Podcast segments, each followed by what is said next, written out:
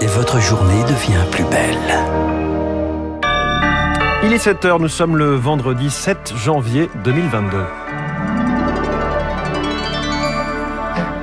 La matinale de Radio Classique avec François Geffrier. À la une, c'est un masque en forme de bec de canard qui s'arrache. Les demandes de FFP2 explosent. Réputé plus protecteur, il pourrait être généralisé dans la fonction publique. Omicron va-t-il faire craquer l'école Pour éviter la rupture, le gouvernement assouplit le protocole sanitaire. Le variant bouscule aussi la tenue des partiels à l'université. Et puis les troupes russes sont entrées hier au Kazakhstan.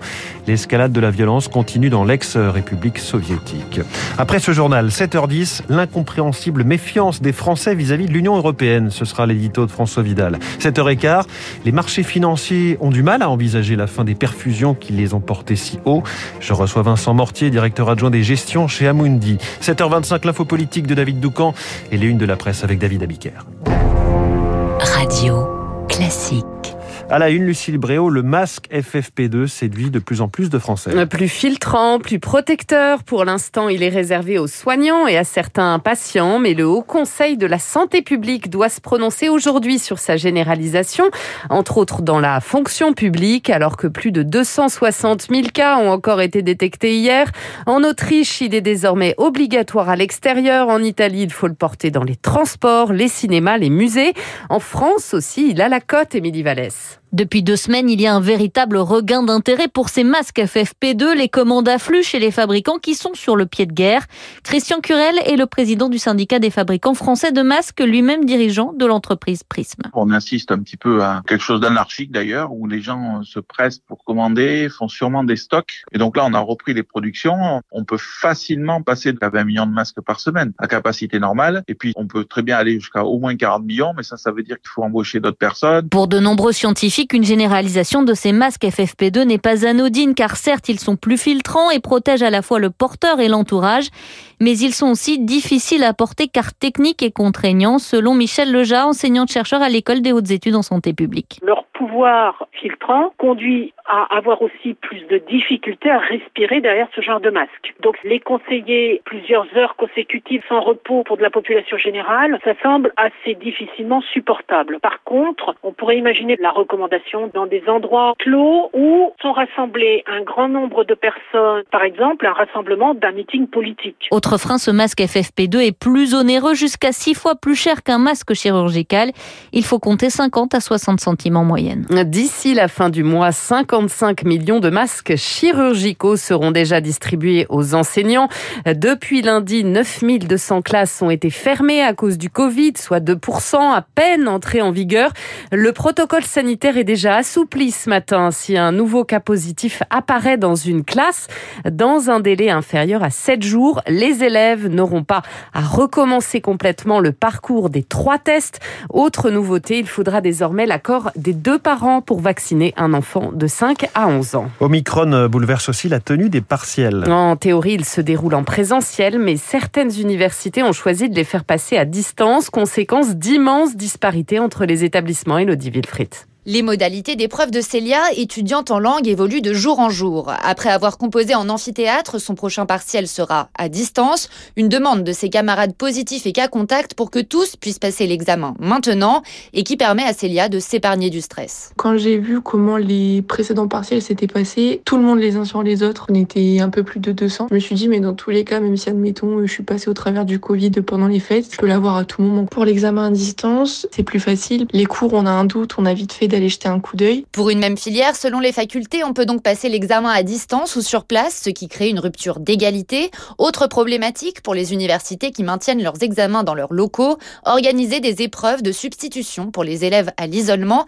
Là encore, les situations sont plurielles. Mélanie Luce, présidente de l'UNEF, le syndicat étudiant, déplore l'absence de cadrage national. Ça dépend des universités. Il y en a où les étudiants ont été prévenus à l'avance. Hein. Beaucoup sont encore en débat sur les modalités d'examen lors de cette session de substitution. Il y a aussi aussi euh, des enseignants qui euh, refusent de faire des sessions de substitution. Les universités ont deux mois pour les mettre en place. Une inquiétude pour cette représentante des étudiants que ces sessions se chevauchent avec les cours. Elodie Wilfried, plus besoin d'attendre 15 minutes après votre dose de rappel. Le délai de surveillance est supprimé. Il reste maintenu pour les femmes enceintes, les personnes fragiles ou celles anxieuses de se faire vacciner. Par ailleurs, un test PCR n'est plus obligatoire pour confirmer un antigénique positif, mesure prise par le ministère de la Santé pour désengorger les labos.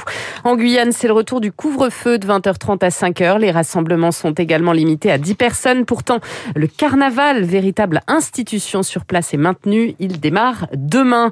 Le procès du 13 no des attentats du 13 novembre, lui de nouveau suspendu jusqu'à mardi, le temps de soumettre Salah Abdeslam, principal accusé, à une contre-expertise médicale. Il est toujours positif au Covid. Radio Classique 7h06, Valérie Pécresse muscle sa campagne. Le premier gros déplacement de l'année hier dans le sud-est pour parler sécurité, pour marquer les esprits, la candidate LR a choisi de déterrer un totem sarkozyste. Elle veut ressortir, je cite, le karcher de la cave dans son viseur.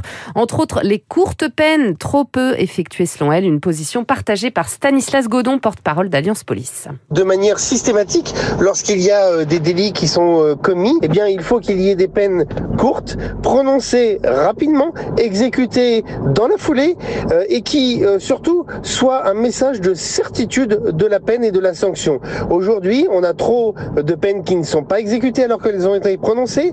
On a trop d'aménagements de peine. Encore une fois, la gestion de la population carcérale a complètement occulté le message de fermeté de la politique pénale en France. Propos recueillis par Martin Zuber. En Haïti, deux journalistes assassinés par un gang hier dans une zone périphérique de la capitale Port-au-Prince. Ils réalisaient un reportage quand ils ont été tués lors d'une fusillade. Un autre journaliste a pu s'enfuir. Au Kazakhstan, l'escalade de la violence Des troupes russes sont arrivées hier dans le pays pour appuyer le pouvoir en place. Une occupation pour l'opposition. La révolte contre le prix du gaz est en train de se transformer en révolution. Le bilan est déjà lourd. Plusieurs dizaines de morts, 700 blessés et 2000 arrestations. Marc. En l'espace de trois jours, le président Kassim Jomar Tokayev a eu beau baisser le prix du gaz, dénoncer l'action de groupes terroristes, décréter l'état d'urgence, limoger son gouvernement ou encore instaurer un couvre-feu et couper Internet et les réseaux mobiles, il n'est pas parvenu à ramener le calme. C'est donc désormais vers la Russie voisine qu'il se tourne avec l'envoi de troupes dès hier soir.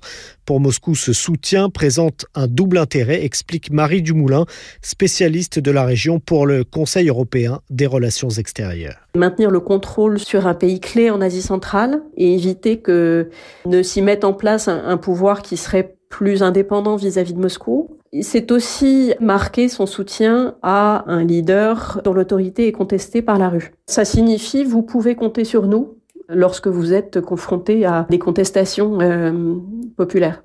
Pas question non plus pour la Russie de voir le Kazakhstan et ses richesses souterraines s'éloigner d'elle. Le pays est le premier producteur mondial d'uranium à hauteur de 40%. Il dispose également d'importantes réserves de pétrole, de gaz et de charbon. Affrontement dans la rue, bataille de la communication aussi. Le président kazakh assure à l'instant que l'ordre constitutionnel est largement rétabli dans son pays. Et puis Novak Djokovic a passé sa deuxième nuit dans un hôtel de Melbourne. Une nouvelle audience aura lieu lundi pour réexaminer l'annulation de son visa à 10 jours de l'Open d'Australie. Merci Lucille Bréau. C'était le journal de 7h. Vous revenez tout à l'heure à 8h. Prochain journal avec Charles Bonner à 7h30. Dans un instant, l'essentiel de l'économie. L'édito de François Vidal. Y aurait-il un peu d'ingratitude des Français vis-à-vis de l'Union européenne, qui a pourtant su faire preuve de solidarité au cœur de la pandémie? François Vidal va nous parler d'un sondage, les échos radio classiques. Puis cette question, les marchés financiers ont-ils la gueule de bois? Avec retard sur le nouvel an, Vincent Mortier, directeur adjoint des gestions chez Amundi, est mon invité. Radio Classique.